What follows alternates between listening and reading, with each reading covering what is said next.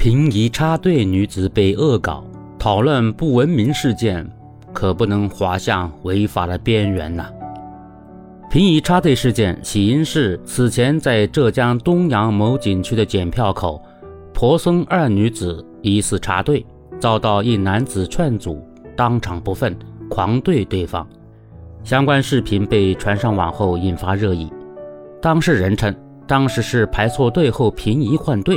如今两人行踪已被偷拍，且形象被恶搞成表情包，更有商家借此牟利。是插队还是换队，并不难判断。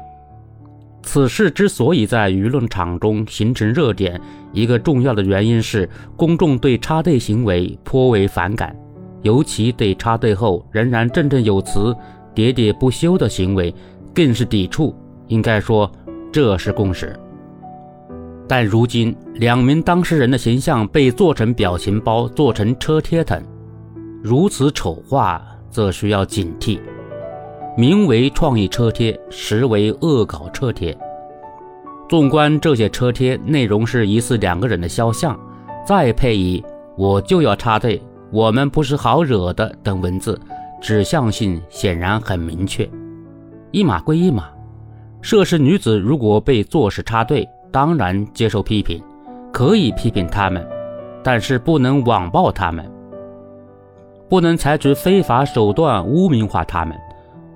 创作漫画讽刺他们要把握住度，将他们的形象做成表情包，且在网上销售，更是一种法律冒险。民法典明确规定，不得使用侮辱性言辞等贬损他人名誉。具体到这一事件，作为自然人，婆孙两人享有应有的肖像权、名誉权，他们的合法权益受到法律保护。制作表情包恶搞他们，通过污言秽语网暴他们，那就触犯了法律。如果说一些网友嘲讽他们，乃至较为尖刻的言辞贬损他们，可能属于无意识，那么在相关平台上兜售他们的表情包，那些商家。则属于有意识的消费他们。